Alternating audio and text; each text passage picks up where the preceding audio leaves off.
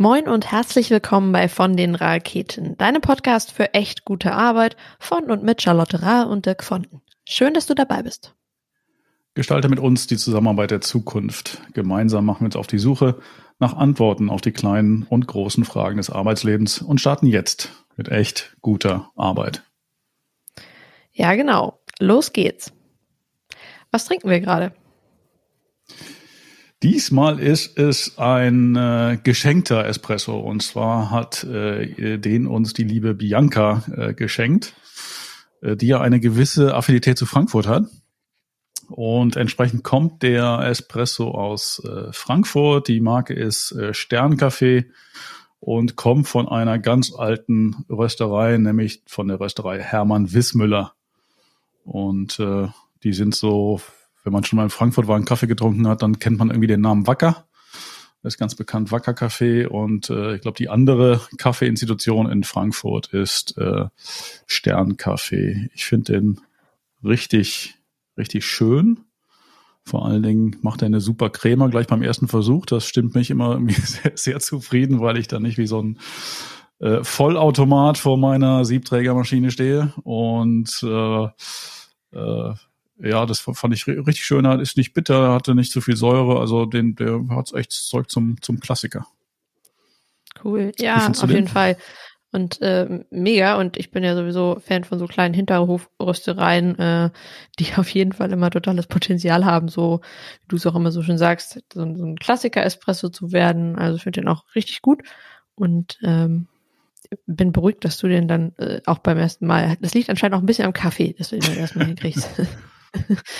Oh, also liegt, definitiv, also äh, so wie gut. ja, genau. Also total cool, total gut. Äh, danke, Bianca.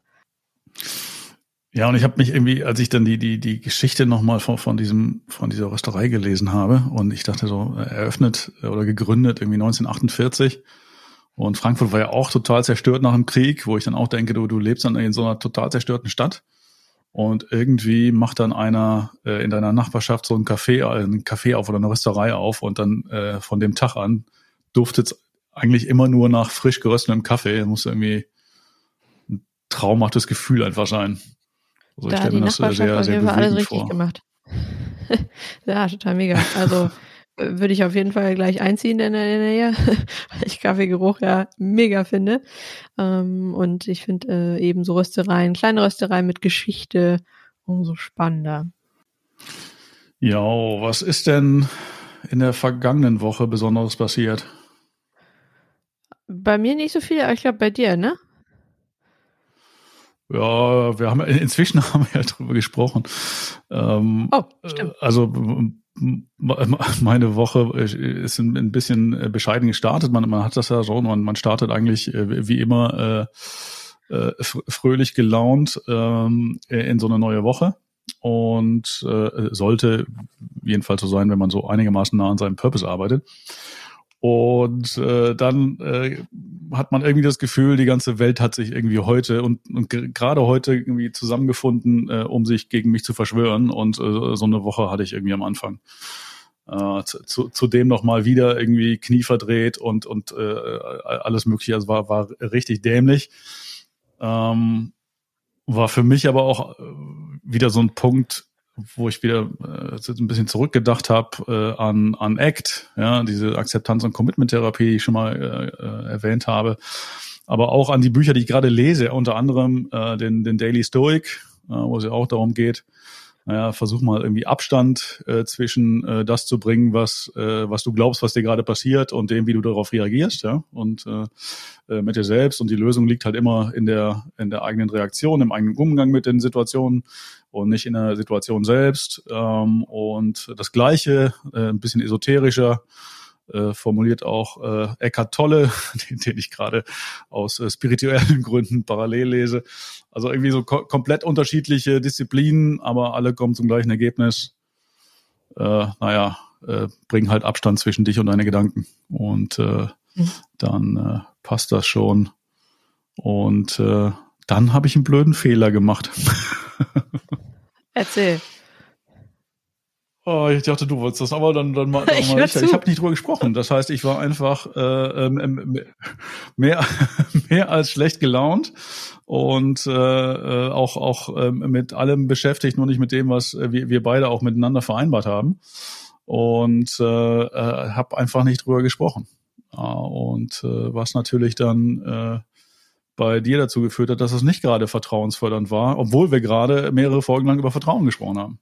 Ja, ich kann es aber nachvollziehen, weil ich glaube, jeder kennt diese Situation, wenn der Montag sich schon gegen einen verschworen hat und man denkt, scheiße, jetzt kommt noch das Ende der Woche. Da kann es ja nur noch schlimmer werden. Ähm, wir finden uns dann ja oft immer in dem Modus wieder, dass wir dann versuchen, die Dinge zu kontrollieren, die gar nicht kontrollierbar sind. Und uns nicht auf die Dinge fokussieren, die wir kontrollieren können, nämlich ich kann ja drüber reden, ich kann ja auch irgendwie versuchen, äh, andere mit ins Boot zu holen, auch wenn ich selbst auch oft in den Situationen das Gefühl habe, nee, brauche ich jetzt gerade gar keinen, sorry, das lasse ich bloß in Frieden ist ja eigentlich erfahrungsgemäß immer das, was man kontrollieren kann, mit anderen drüber zu sprechen. Die Situation an sich, sowas wie, dass dann etwas von außen passiert, was ich nicht kontrollieren kann. Und ich versuche, ähm, das nicht zu nah an mich heranzulassen, eigentlich meistens unsere Energie fordert. Das ist eigentlich immer so schade, dass wir eigentlich versuchen, die Dinge zu kontrollieren, die wir gar nicht kontrollieren können. Deswegen, ähm, auch wenn wir da oft so drüber reden, so ja, immer kommunizieren, Vertrauen aufbauen, so, äh, das ist in der Umsetzung äh, schwieriger als so, wie wir es gerade manchmal erzählen und drüber reden. Auch wenn wir vielleicht über hier und da Tools verfügen, wo, wo wir wissen, ach ja, das wäre jetzt eigentlich klüger, heißt es ja nicht, dass uns das immer gelingt. Und das finde ich ja immer das Schöne daran, dass das der menschliche Part ist, der in Unternehmen zum Beispiel ja auch dazu kommt, den wir nicht kontrollieren können teilweise. So, jetzt bin ich wieder bei Kontrolle. Wir haben uns ja nicht immer so unter Kontrolle und sollten es auch nicht immer so unter Kontrolle halten. Deswegen, das gehört zum Menschlichen, das ist voll okay. Ja. Wir haben natürlich damit auch so ein bisschen dieses, dieses Thema ähm, äh, Brave, Brave Space mhm. wieder ähm, äh, gestresst, zumindest mal gestreift, weil äh, du hast mir natürlich dann auch gleich äh, Rückmeldung gegeben dazu. Ne? Hast, hast mir auch äh, klar gesagt, was du davon hältst, wie ich jetzt mit dem, mit dem Thema umgehe. Ähm, und äh, das ist ja auch das, worüber wir gesprochen haben. Ne? Wenn, wenn, wenn du halt äh, in einem äh, Safe Space bist, ähm, äh, ist es nicht immer kuschelig. Deswegen äh, der, der Begriff Brave, äh, Brave Space, weil du, das war ja äh, für, für uns beide wahrscheinlich nicht, für, für mich jedenfalls nicht, super angenehm, wenn, wenn äh, du dann äh, kritisierst und sagst, hier, könntest mal mit mir sprechen, ne? wenn, wenn das so ist. Ähm, also du hast natürlich freundlicher gemacht, als ich das jetzt gerade äh, gesagt habe. Ähm, ich wollte gerade nachfragen. Ich, ich, hoffe, ich habe nicht zu sehr kritisiert. Eigentlich freue ich mich immer nur über, äh, wer mich kennt, der weiß das. Ich, äh, auch ich spreche gerne mal so über unangenehme Dinge, aber ich sage das gar nicht in der in der kritischen Form, sondern ich bin eigentlich immer darauf aus, dieses Brave Space weiterhin zu halten. Und ich weiß, dass dieses Brave Space nur bestehen kann, wenn beide Parteien halt vertrauen können. Ähm, und ich bin immer sehr sehr hinterher, dieses zu bewahren, wo wir schon mal drüber gesprochen haben. Wie bewahre ich das denn? Es geht ja von beiden Seiten aus und nicht nur von einer Seite.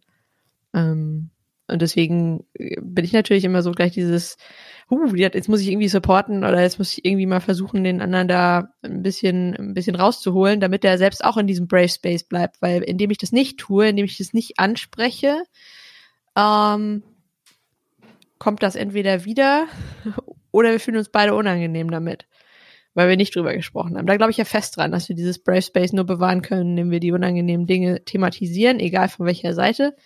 Ähm, und wir uns das genau aus dem Grund sagen können, weil wir beide noch in diesem Brave Space sind. Wenn ich das einfach so lasse, wie es ist, glaube ich manchmal, dann verliere ich was von dir. Also dann hab, dann, das ist die, verliere ich die Opportunity, das noch besser zu machen oder das noch braver zu gestalten, als es eigentlich schon ist.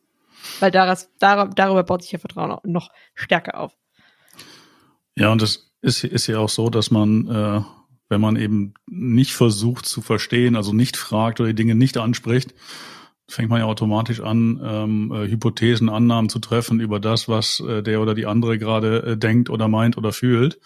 Mhm. Äh, und wir wissen alle, ähm, mhm. äh, dass das zu gar nichts führt. Ja, in, in aller Regel. Ja, also heruminterpretieren ist uncool, weil meistens kommt man sowieso nicht drauf. also ich weiß nie, das ist ja das, was, was ich immer versuche, auch ganz oft zu sagen. Ich habe nie, eigentlich kann nie wissen, in welcher Situation ein anderer oder ein andere gerade steckt. Deswegen sage ich immer, lass uns freundlich miteinander drüber reden. Ich kann nicht wissen, was der andere gerade für eine Situation durchmacht oder was er gerade, was gerade scheiße läuft. Ich kann ihm aber anbieten, dass ich derjenige oder diejenige bin, ähm, der, die er sich öffnet. Das ist auch nicht einfach. Ich, ich fühle aber immer, dass das mein Part auch so ist, dass ich wenigstens die Tür aufmache und so dem anderen so, hey, es ist irgendwie alles fein, es ist cool. Ähm, du kannst durch die Tür gehen, kannst sie aber auch einfach offen stehen lassen und dann weiß ich auch, dass du da bist. Das, das ist immer so mein Gefühl dabei, ähm, das nicht, nicht, nicht den anderen dann quasi die Tür zuzumachen und zu sagen, boah, okay, da habe ich jetzt auch keinen Bock noch, weil es unangenehm ist. So. Und, und reininterpretieren bringt erstmal gar nichts, weil, wie gesagt, das ist auch, warum ich immer im Kopf behalte, irgendwie wissen wir bei, können wir nicht wissen, wenn uns auch auf der Straße jemand unfreundlich begegnet, was der oder diejenige gerade so, was der gerade passiert ist. Vielleicht hat sie ja auch, auch einfach einen scheiß Montag. Das ist ja voll, voll okay. Und dann können wir uns ja nur fragen, was kann ich denn tun, um diesen scheiß Montag vielleicht ein bisschen besser zu machen oder will derjenige einfach in Ruhe gelassen werden? Und das ist doch fein, wenn jeder damit so dann arbeiten kann. Also finde ich im Büro auch fein, wenn ich weiß, mein Kollege hat einen Scheißtag oder so, ey, dann lasse ich den einfach mal in Frieden oder ich versuche ihm einfach zu unterstützen. So. Bin ihm aber nie in irgendeiner Weise böse, weil niemand ist böswillig einfach nölig oder nöckelig oder nörgelig. Ähm, das hat meistens einen Ursprung. Danke für die Lektion in Wohlwollen, was ja eine, eine sehr also, schöne Eigenschaft ist. nee, ja, äh, ja, wenn du das so formulierst, dann klingt das schon viel wohliger, kuscheliger vielleicht auch gar nicht mehr so schlimm. Ähm, aber war, war auch gar keine, sollte auch eher weniger eine Lektion sein, als dass wir uns alle in dieser Situation wiederfinden. Und je öfter wir darüber nachdenken, dass wir selbst auch so sind, nicht nur der andere, desto einfacher gelingt uns das, wohlwollend damit umzugehen. Kommen wir zur Lektion von der neuen Woche. Wir möchten über noch eine. Noch eine. Wir möchten über äh, nochmal über Purpose sprechen. Das haben wir, haben wir äh, angekündigt. Äh, diesmal mhm. äh, nach dem Ansatz äh, Big Five for Life von äh, John Strelecki. Ähm, und bevor wir damit starten, wer der Typ eigentlich ist, äh, vielleicht ein Hinweis, dass es äh, um kein Geld der Welt, bitte auf gar keinen Fall zu verwechseln mit dem äh, Modell aus der äh, Persönlichkeitspsychologie, das äh, sehr, sehr gut erforscht ist, ähm, das eben auch äh, Big Five heißt. Äh, und die Big Five äh, sind in dem Fall zusammengefasst in einem schönen Akronym, äh, das Ocean ähm, genannt ist. Äh, einmal die äh, Offenheit, das heißt äh, Openness äh, für das O, ähm, das C äh, ist die Conscientiousness. also, ich ich habe schon beim, bei, beim Kannst Leiselesen du das rheinländisch gedacht, aussprechen? Das, in, ähm, rheinländisch ist das die Gewissenhaftigkeit.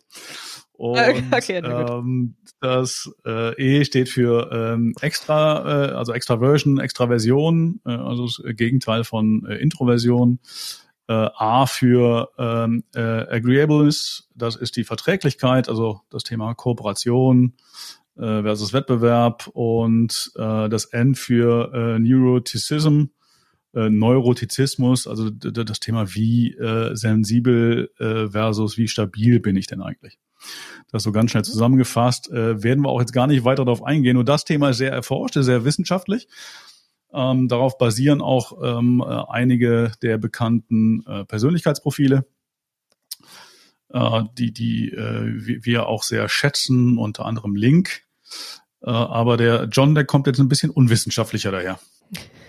Und wenn ich jetzt bei Google Big Five eingehe, da kommt auch erstmal ganz was anderes, nämlich irgendwas mit äh, Savanne oder Büffel oder Nashorn, Elefant. Äh, das, das lösen wir gleich mal auf, denn äh, der Strelecki ähm, hat sein Buch ebenfalls Big Five for Life genannt, um die es eben heute gehen soll. Und Du hast ja vorhin auch gesagt, er kommt aus Australien. kommt er gar nicht? Wo kommt er her? kommt er gar nicht. Er ist ein Amerikaner. Hm. und äh, hat auf seinen großen Ohren einen viel großen Hut äh, sitzen. Äh, das darf man, auch wenn sehr, sehr äh, oberflächlich äh, scheint, darf man sagen, weil das hat er selber auch zu seinem Markenzeichen gemacht und er fühlt sich auch nicht immer wie ein kompletter John, wenn er nicht seinen, seinen Helm aufhat. Ähm, äh, da, da kann man fast noch neben den Ohren so richtig bis an die Decke von seinem Hut schauen, so groß ist er. Naja, ein bisschen kommt er auch, also ich war ja eben schon bei Safari und Savanne und so, also ein bisschen kommt er so einem Safari-Hut auch in, entgegen, ne? So, wenn man ihn mal so nimmt. Stimmt, ist, ist auch so Kaki-Farben, ne? Den er, den er immer hat. Ja, ja. ja. Hat er wahrscheinlich ja. mit, mitgebracht aus, äh, von seiner Weltreise, äh, mhm. die ihn dazu gebracht hat, über sein Leben nachzudenken, indem er sich nicht mehr so hundertprozentig wohlgefühlt hat. Mhm. und kam dann eben darauf, um das irgendwie kurz zu fassen, äh, letztendlich geht es darum, die fünf wichtigen Themen im Leben zu identifizieren. Das sind die Big Five und äh, kommt eben aus dieser Analogie der Big Five in der, wie du schon sagtest, äh, äh, aus der aus der Savanne. Gucken, ob wir sie alle zusammenkriegen. Du hast schon genannt. Löwe hat sie schon, ne? Äh, ich habe nur die falsche Reihenfolge genannt und ein paar reingeworfen. Leoparden hatte ich, glaube ich, noch nicht, ne? Genau, der, der, wird gern vergessen, der, der Büffel, der Wasserbüffel wird gern vergessen und äh, der Elefant hat sie, glaube ich, schon, ne? Also mhm. letztendlich mhm. äh, sind es die, äh, die fünf, äh, die ganz großen Dinger.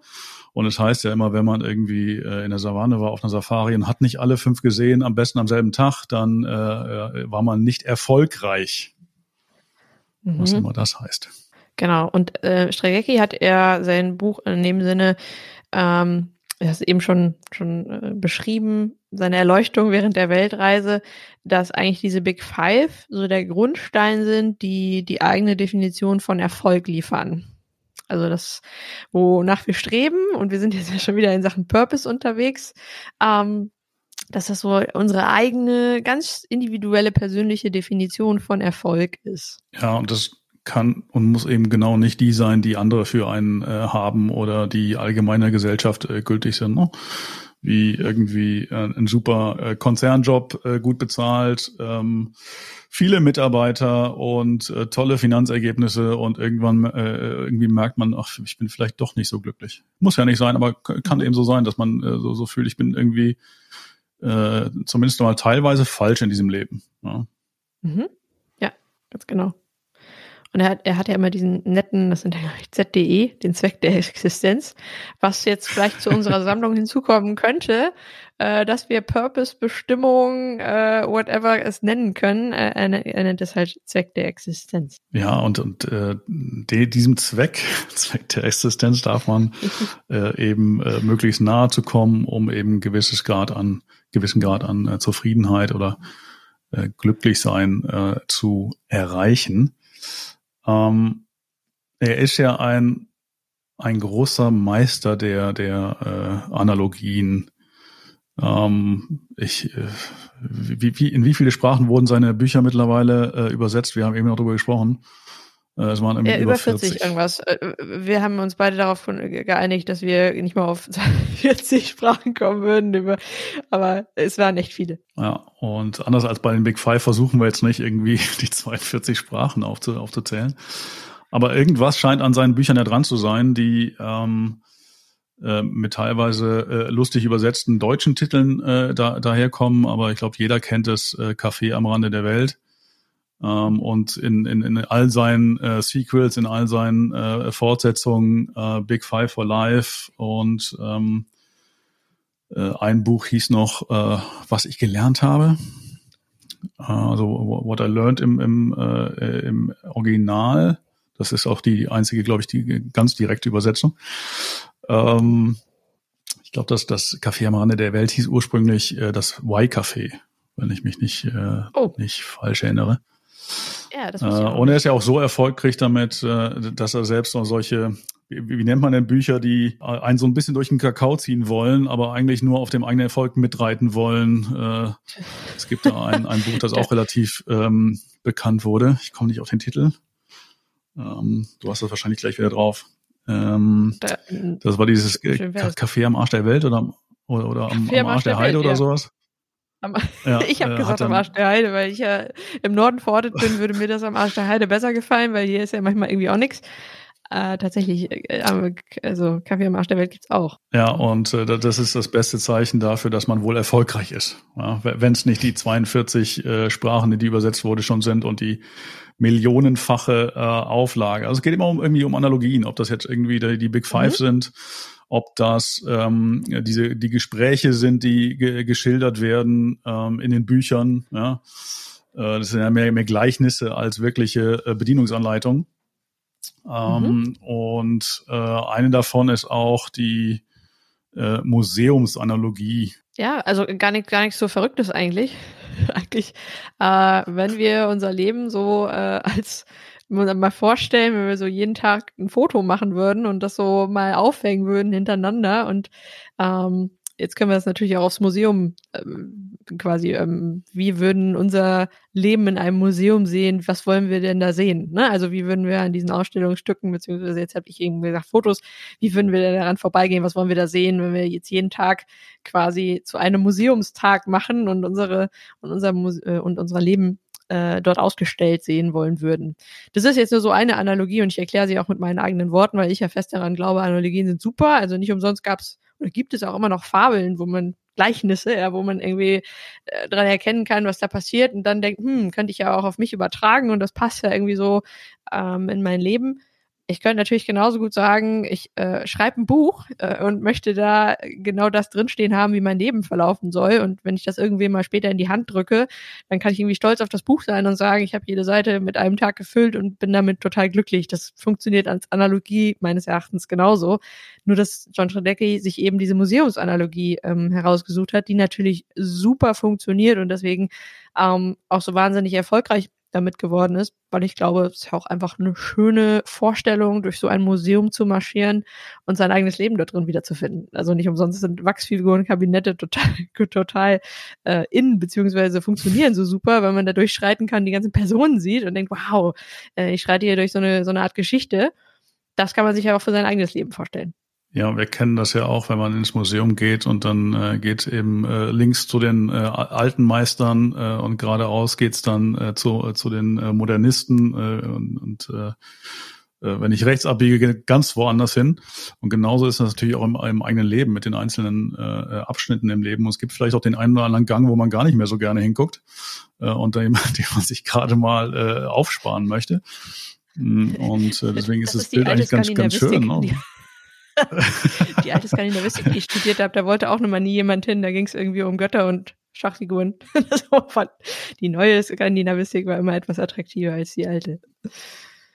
Ja, also Analogien, ähm, auch jetzt nochmal in Richtung Museum finde ich sowieso schön, jetzt sich auch vorzustellen. Das ist nochmal so ein andere, anderes Bild, was ich in meinem Kopf habe, wenn ich mir mein Leben oder mich selber als Skulptur vorstelle ähm, die für ein Museum geschaffen wird, dann ist es ja auch so eine Feinstarbeit, feinste kleine Schliffe, dass diese Figur geformt ist und diese Figur wird niemals so aussehen wie eine andere Figur, die ein Bildhauer formt.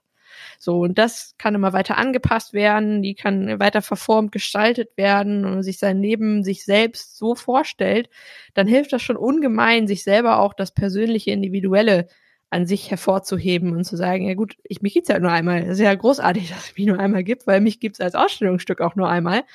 Und ich stelle mir vor, da stehen 50 Leute davor und die wollen quasi mich sehen, weil ich so geformt bin, wie ich bin. Äh, und da gibt's kein, das gibt kein zweites Mal.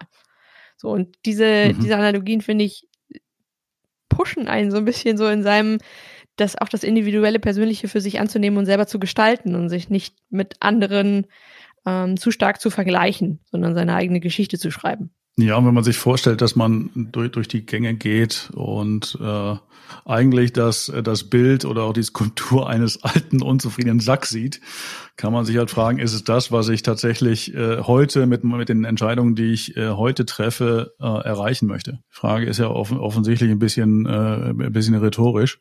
Äh, insofern aber genau wie du sagst, geht darum, irgendwie heute damit anzufangen, es zu gestalten und äh, das, was bisher passiert ist, die Gänge, die sind, hängen schon voll, äh, kann man nicht weiter dran arbeiten. Äh, ich kann jetzt nur schauen, äh, was mache ich für die Zukunft raus. Da gilt, gilt hat jede einzelne Entscheidung, alles das, was ich mache und vor allen Dingen berufliche und familiäre Entscheidungen, die, die sind da schon sehr, sehr prägend und ich habe es in der Hand. Das ist so ein bisschen der, der, der Sinn und Zweck seiner, seiner Analogie. Eigentlich sehr charmant, wenn man länger drüber nachdenkt. Ja, voll. Also ich finde es total charmant, sich darüber nachzudenken, dass man sein eigenes Museum, Museum gestalten kann. Ähm, und er sagt das ja auch in dem Buch immer so, ist heute ein guter Museumstag? Ja, ist heute quasi, äh, gestaltest du heute auch dein Museum ähm, äh, und deinen Tag im Museum, den du dir so gestalten kannst, wie als wenn jemand da durchschreitet und das sieht. Und ich finde aber ganz wichtig, sich im Kopf zu behalten, das, was war, was du eben gesagt hast, so, ja gut, ähm, das, das kann jetzt nicht mehr ändern, das wollen wir aber auch gar nicht mehr ändern. Denn das genau das prägt uns ja auch. Und äh, es ist, keiner hat den quasi 1a äh, Lebensverlauf, der so genauso geradlinig abläuft. Das wäre fürchterlich langweilig, auch im Museum, wenn da alles total nach hier äh, Plan äh, A ablaufen würde. Wäre wär furchtbar langweilig. Und deswegen darf man auch entsprechend äh, diese ganzen Dinge, die einen selbst geprägt haben, die einen zu dem gemacht haben, was wir heute sind und das noch mal ein bisschen mehr anzunehmen und daraus auch seine Zukunft zu gestalten. Wie eine super schöne, schöne, schöne Bilder im Kopf, so, die man sich selber mitnehmen kann für jeden Tag und fragen kann, was möchte ich denn heute eigentlich in meinem Museum heute ausstellen? Und was er eben auch, äh, und das ist auch nicht das erste Mal, dass wir darüber sprechen, was er in Spielen, in Spielen an, an der Stelle ist das Thema Journaling. Ne? Er sagt, um mhm. äh, das tatsächlich äh, ganz bewusst zu machen, hilft es einfach, ein, ein Tagebuch zu führen, wo man sich genau diese Frage stellt. Ähm, ob das jetzt genau explizit die ist, ne? war das jetzt heute ein guter oder ein weniger guter Museumstag, aber einfach, äh, was hat man eigentlich heute daran getan äh, oder dafür getan, dass man seinen Big Five äh, näher kommt? Ja. Mhm. Und seinem, wie hieß es noch gleich, ZDE, Zweck der Existenz, äh, nä näher kommt. Ja. Für mich war das persönlich ein bisschen zu viel, zu viel Gleichnis, ne, zu, zu viel Analogie und ich, äh, ähm, ich bin auch kein Mensch, der sich zum Beispiel Eselsbrücken merken kann. Ne? Ich merke mir lieber die Dinge direkt. So. Das heißt, für mich, mhm. für mich hätten seine Bücher durchaus ein bisschen direkter sein können, äh, ohne dass ich äh, mich in der, in der Welt der, der Gleichnisse verliere. Ähm, äh, und als ich das gelesen habe, habe ich gedacht, es muss doch irgendwie eine Möglichkeit geben, jetzt tatsächlich auch äh, strukturiert an diese Big Five zu kommen. Ja, und äh, da bin ich so bei den Büchern nicht so richtig fündig geworden. Vielleicht habe ich irgendwie das eine Entscheidende nicht gelesen. Aber dann habe ich einen Online-Kurs gemacht, den er selber anbietet. Gibt's äh, meines Wissens ähm, nur auf, äh, auf Englisch, aber da werden einem halt äh, sehr, sehr viele Fragen gestellt, die einen äh, irgendwie dazu bringen sollen, ähm, seinen, seinen Purpose zu finden oder seine Big, Big Five ich mal als, als Vorstufe zum, zum, zum Purpose zu finden. Und ich glaube, eine hatten wir schon mal ganz, ganz am Anfang, als wir über Purpose sprachen, sondern ähnlich fragte er auch nämlich, das war diese Sache, was hast du eigentlich als, als Kind super gerne gemacht? Stimmt. Also wir sind einige Fragen eigentlich schon mal durchgegangen in einem anderen Kontext, gar nicht unbedingt alle hier, aber wir stellen uns ganz oft so Fragen, wo wir eigentlich sagen können, die, die, die würde so ein Strecke an dieser Stelle vielleicht auch stellen.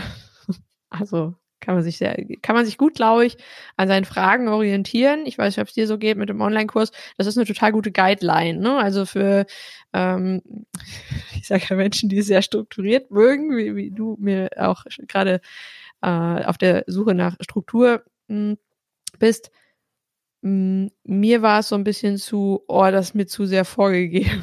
Ja, ich mag ja immer so ungerne äh, mir die Dinge vorgeben. Zum Beispiel war ich bei Safari, boah, wieso muss das denn irgendwie Elefant und so sein? Ich kann doch auch auf Whale-Watching-Tour gehen, da sehe ich auch nicht alle. Also ich habe da ganz, ganz andere Dinge im Kopf und ich möchte mir dann immer meine eigenen Sachen basteln, weil ich glaube, dass die für mich dann auch viel besser funktionieren. Deswegen eben mein Ruf nach Analogien sind super. Finde deine persönlichen Analogien, die damit halt passen äh, für mich vielleicht das Buch, für andere das Museum. Also das war, das sind super Anknüpfungspunkte. Ich finde, darüber hinaus kann man sich dann in dem Buch auch selber fragen, was hilft mir denn persönlich jetzt weiter? Also was würde mich jetzt langfristig auch begleiten und gar nicht so kurzfristig? Es bringt mir gar nichts, wenn ich das Buch lese, hm, dann einen Tag denke, was könnte denn ein guter Museumstag sein? Ich muss das ja auch irgendwie implementieren und langfristiger denken, ja. Und das, das äh, passiert ja natürlich sehr oft, dass ich das Buch lese und denke, ach ja, also was möchte ich denn heute machen? Und dann vergesse ich das aber wieder. Äh, ich brauche eine Analogie und ich brauche aber auch eine Strategie, die ich langfristig vielleicht für mich anwenden kann. Und da bin ich ja immer der Meinung, dass wir das Buch so als total gute Guideline oder auch seinen Kurs als Guideline nutzen können und uns die Dinge herauspicken können, die für uns gut funktionieren. Und genauso kann man das auch handhaben mit dem äh, mit seinem Online äh, Online-Kurs. Da gibt es halt einfach ein paar Fragen, wo ich sage, ja, ich weiß, wo, wo, wohin es führen soll, ähm, aber ist mir nicht so sympathisch, ich nehme einfach die nächste. Ja, äh, er hat mhm. äh, zum Beispiel äh, die, diverse Variationen von äh, im Coaching nennt man sie Zauberfragen, ne? also von wegen, wenn ich keine Probleme mehr hätte, dann, ja, was würde sich ändern? Oder äh, eine dieser Fragen ist eben, wenn ich fünf Millionen Euro äh, hätte, würde ich. Ja, ähm, mhm. Gut, jetzt sind das natürlich fünf Millionen Euro, der Kurs ist schon ein paar Tage alt. Äh, inflationsbereinigt sind es vielleicht noch drei. Ja, also was würde ich eigentlich mit, mit drei Millionen Euro machen? Äh, und dann äh, kann man es eben nach einer bestimmten Struktur, ja, ich würde, äh, jetzt mal ein, um ein Beispiel zu sagen, ich würde, was habe ich damals eingetragen, ein, ein Haus am Meer kaufen. Und dann ist die nächste Frage in, Fragezeichen. Dann darf man den Ort angeben und dann mit, mit welcher Person. Ja, weil es also adressiert natürlich alle äh, Bereiche, die man so im, im, äh, äh, in, in seinem Leben mit sich trägt. Äh, und dann den Grund, ja, weil. Und dann darf man das vor sich selber begründen und merkt dann vielleicht schon beim Formulieren, auch eigentlich ist es ja, ist mir gar nicht so wichtig. Ja. Mhm. Und das ist halt dieses, ja. äh, dieses Weil, dieses Wozu, was ja immer noch mal eine durchaus äh, klärende Frage ist, was wir auch schon ähm, recht, recht häufig erwähnt haben. Und von, von diesen Fragen gibt es ganz viele. Ja, cool. Hast du so eine ZDEZF, also eine Zweck der Existenz Zauberfrage, so für dich, die dir am, am meisten im Gedächtnis geblieben ist? Ah, also, also einmal war, waren es die, die Fragen so rund um die, rund um die Kindheit. Äh, sehr bekannt sind die und auch gerne, gerne verwendet. Ähm, äh, die, die Fragen nach Lieblingsfilmen, Lieblingsbüchern, also alles, was man an, an Medien äh, äh, konsumiert, mhm. äh, weil man darin auch Muster erkennen kann. Ne? Äh, scha mhm. Schaue ich viele irgendwie äh, romantische Liebeskomödien, dann scheint mir entweder äh, schlechter Humor oder irgendwie Romantik wichtig zu sein. Ja? Ähm, Wenn ich jetzt sage, oder, Monty Python, äh, kommt dann auch schlechter Humor? Bin ich mir nicht sicher. Das ist ja unangefochten witzig. Also das würde ja keiner bezweifeln. Ja, ja aber total. Also ich finde es total spannend, dass du das jetzt nochmal äh, so mit reinbringst, weil das ja eigentlich so vielleicht so profane Fragen sind, wo man sagt, hä, das schreibe ich in so ein, in so ein äh, Freundebuch vielleicht rein, aber doch nicht irgendwie als Frage. Doch, da sind, da sind versteckte Muster drin, so wie wir immer äh, auch in den Anfangsfolgen diese Purpose, diese versteckten Fragen sind eigentlich super, ja, wo man vielleicht auf den zweiten Blick erkennt, was man da eigentlich was man da eigentlich drin erkennen kann. Ja, und genau das ist es. Und äh, was er auch macht, ähm, äh, ist eben immer wieder äh, ähnliche Fragen zu stellen. Und dann darf man immer wieder nach Mustern schauen und die Muster dann mit den mhm. bereits vorhandenen Mustern äh, vergleichen, um dann eben auf, auf äh, seine, seine Big Five zu kommen. Ähm, und äh, ist ein, ein sehr, sehr lohnenswertes ähm, äh, Unterfangen. Also mir, mir hat das irgendwie, weil es so strukturiert war, vielleicht auch äh, durch, äh, durchaus Spaß gemacht. Äh, und es kamen ähnliche Themen raus, äh, über die wir schon ähm, äh, in, in, äh, bei, bei anderen Methoden äh, gesprochen haben. Ne? Also das Thema Freiheit zum Beispiel ähm, äh, ganz weit oben, das eben schon äh, erwähnte Haus am Meer, Leben am Meer kommt immer wieder bei, bei äh, solchen äh, Methoden bei mir hoch. Äh, insofern äh, hat das, hat das durchaus, äh, durchaus geholfen. Mhm. Würdest du auch sagen, dass, das, dass die Big Five-Methode vielleicht so als so eine Art hm, Support und Vorstufe für den Purpose sein könnte?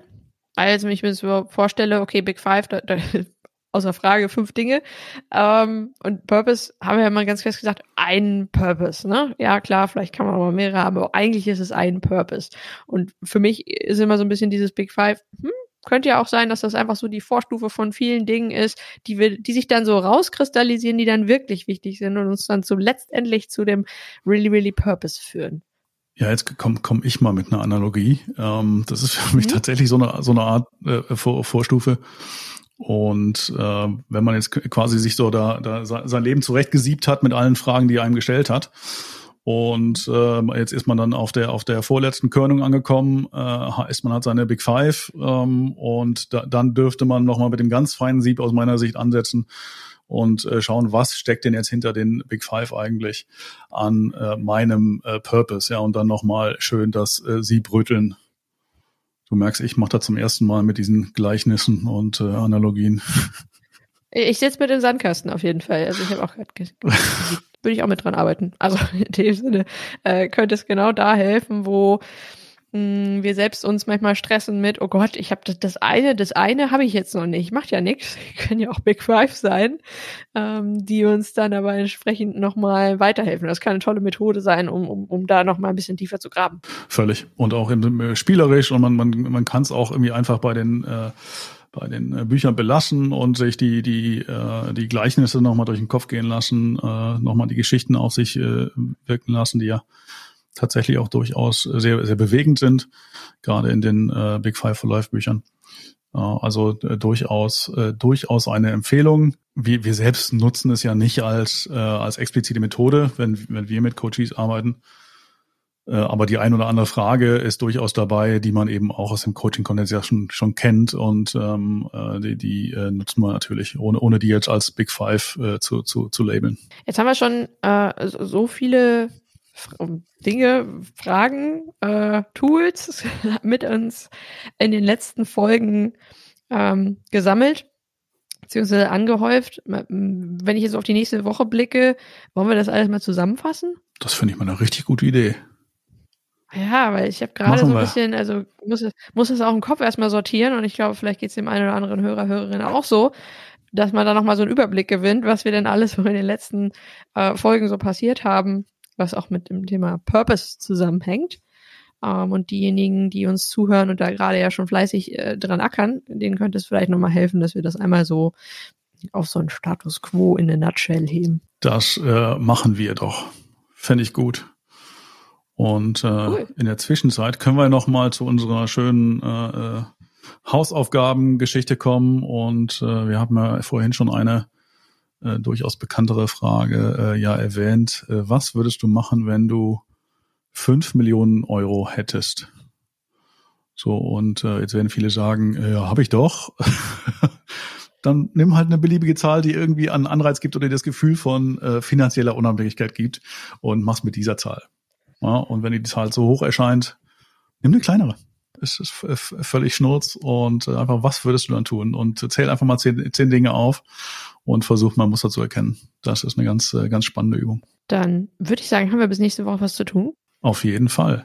Und wenn euch das Thema interessiert, ähm, haben wir noch eine kleine, kleine Empfehlung.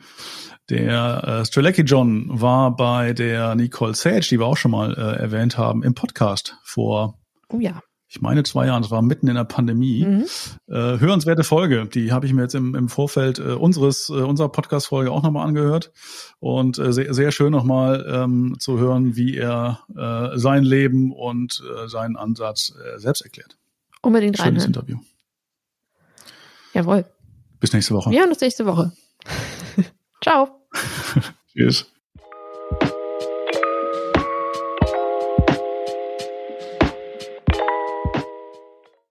So schön, dass du heute dabei warst. Wenn du Fragen, Anregungen oder Vorschläge für künftige Themen hast, melde dich sehr gerne bei uns unter moin.vondenraketen.de. Sollte dir unser Podcast sogar gefallen haben, dann hinterlass uns gerne eine Bewertung auf deiner Lieblings-Podcast-Plattform, zum Beispiel auf Apple Podcasts oder Spotify.